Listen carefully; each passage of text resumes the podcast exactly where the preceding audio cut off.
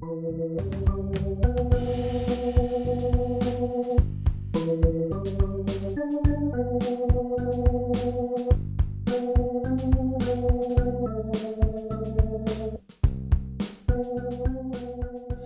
ihr Lieben, herzlich willkommen zu Folge 2 unseres Podcasts. Letzte Woche hatte der Podcast noch keinen Namen gehabt und auch das Thema war für einen Pfarrer ziemlich klassisch gewählt, nämlich eine Andacht über einen Bibeltext. Heute ist das anders, der Podcast hat inzwischen einen Namen, er heißt Die Brücke. Ich beschreibe euch mal eine Brücke, die ist auf dem Titelbild des Podcasts abgebildet. Dort seht ihr eine Brücke, die von unten aufgenommen ist. Das ist eine ziemlich große Brücke, fast 190 Meter hoch und über einen Kilometer lang. Die überspannt das Kochertal in Süddeutschland.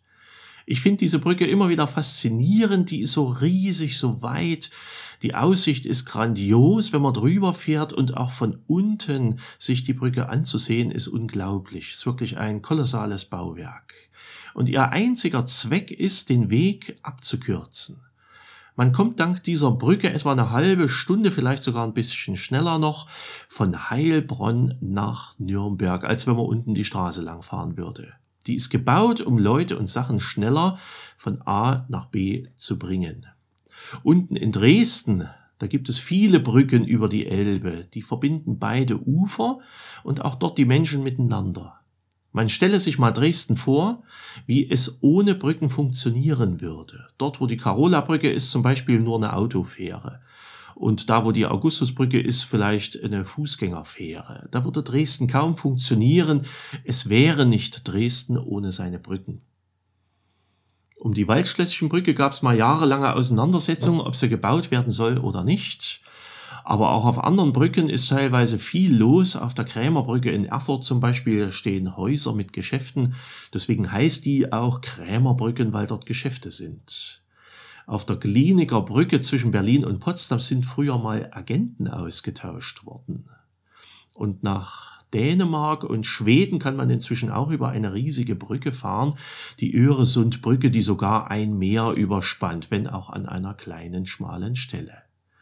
Ihr könnt ja selbst mal in Erinnerungen kramen, auf was für Brücken ihr schon gewesen seid und wofür diese Brücken mal da waren oder auch heute nach wie vor da sind, welche die größte war, die schönste oder auch die am dichtesten befahrene, welcher Fluss darunter lag, welches Tal und wie die Brücke vielleicht von unten aus gesehen haben könnte oder eben auch von oben.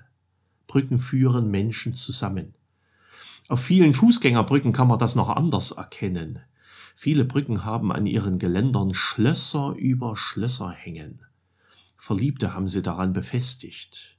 Ich habe das 2012 in Breslau in Polen das erste Mal gesehen an den dortigen Brücken über die Oder. Das ist für die Brücken gar nicht so einfach. Die vielen Schlösser, die wiegen irgendwann auch mal richtig was. Ich habe mal gelesen, dass an einer Kölner Rheinbrücke inzwischen 40 bis 45 Tonnen Vorhängeschlösser hängen. Das ist auch für die Brücken irgendwann eine ganz spannende Sache. Die Brücke also. Die Idee zu diesem Podcast ist entstanden, weil ich als Gemeindefahrer hier im Osterzgebirge mir überlegen musste, wie ich Brücken zu den Leuten finde. Und zwar vor allen Dingen jetzt, wo die bisherigen Brücken alle nicht da sind, wo man also nicht raus kann, wo man keine Gottesdienste feiern kann, wenn man keine Chorproben hat und nicht in die Pflegeheime darf, wenn man keine Hausbesuche mehr machen kann oder die Kinder und die Jugendlichen schulfrei haben, wenn es keine Grillfeste draußen gibt und keine Gemeindefahrten oder Konzerte gibt und kein Kirchenkaffee, keinen Seniorennachmittag, keine Instrumentalkreise, Bibelstunden oder Gebetsgruppen, wenn das alles, was man sonst gemeinsam macht, nicht möglich ist. Wenn also alle bisherigen Brücken gekappt sind, dann muss man neue finden.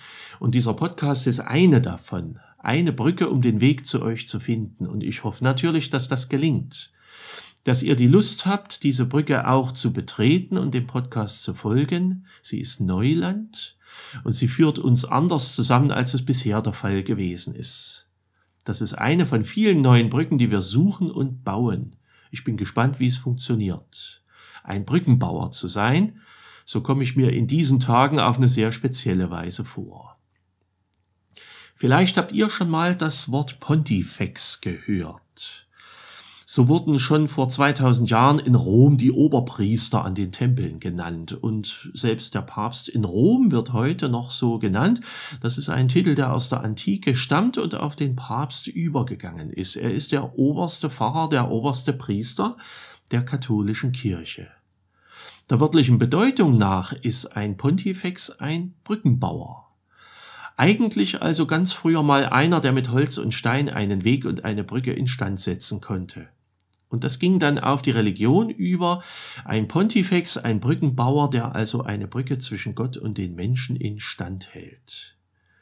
Die Brücke zwischen Gott und uns, die bauen wir nicht selber, die hat Jesus Christus gebaut. Die brauchen wir nur zu benutzen. Die ist immer da. Aber Brücken unter uns Menschen, die bauen wir hoffentlich und das hoffentlich auch so richtig viele, um unser Land und unsere Familien und Freundeskreise zusammenzubringen und zusammenzuhalten.